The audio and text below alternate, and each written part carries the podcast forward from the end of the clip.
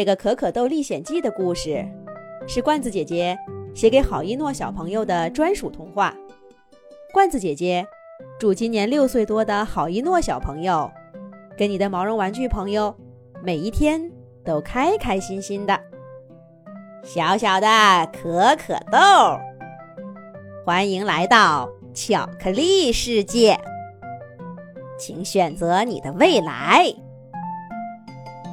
一枚小小的可可豆被传送带送到大屏幕前面，屏幕上写着“三三八八”这四个数字，这显示着它是第三三八八个被送到这里的可可豆。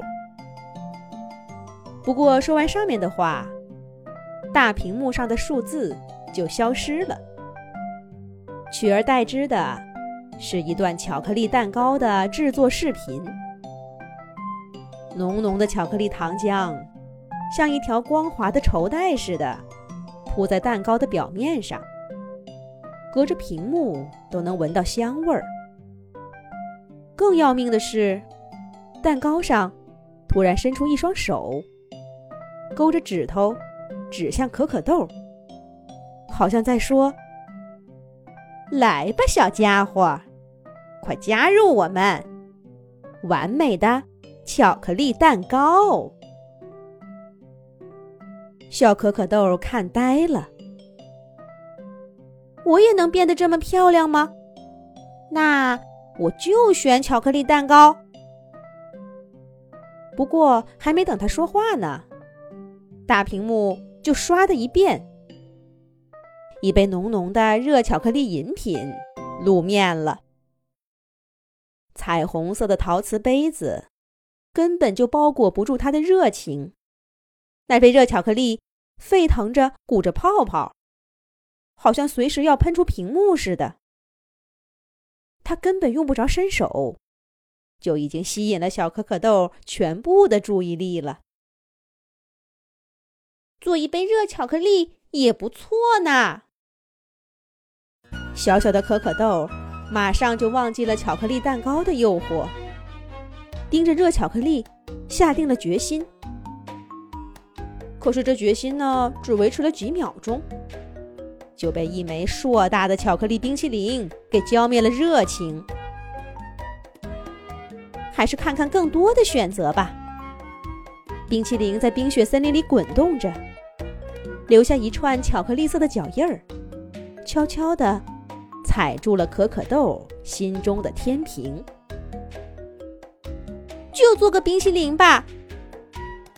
一个坚定的声音在可可豆心里响起。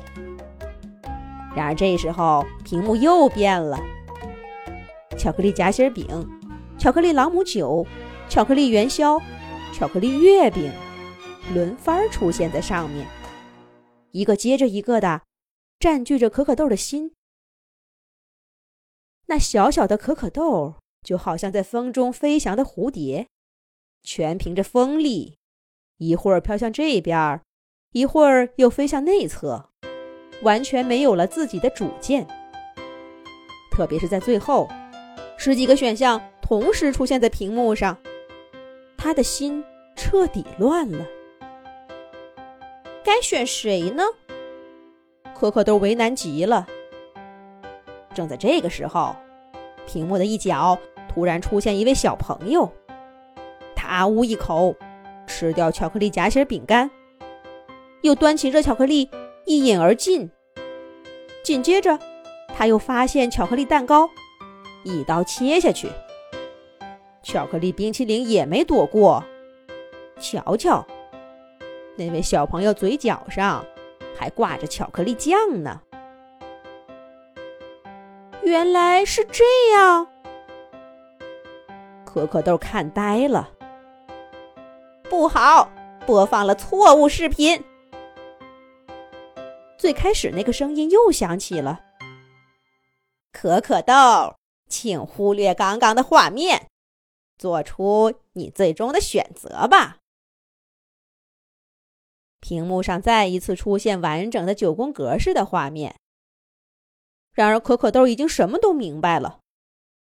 他看准微微开着的窗户，一跃而下。掉在软乎乎的草地上。有一枚可可豆逃跑了，快抓住它！房间里传来急促的声音，紧跟着的是警报声和脚步声。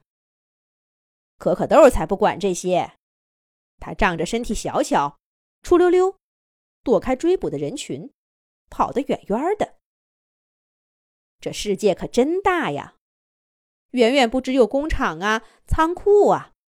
这世界可真丰富啊！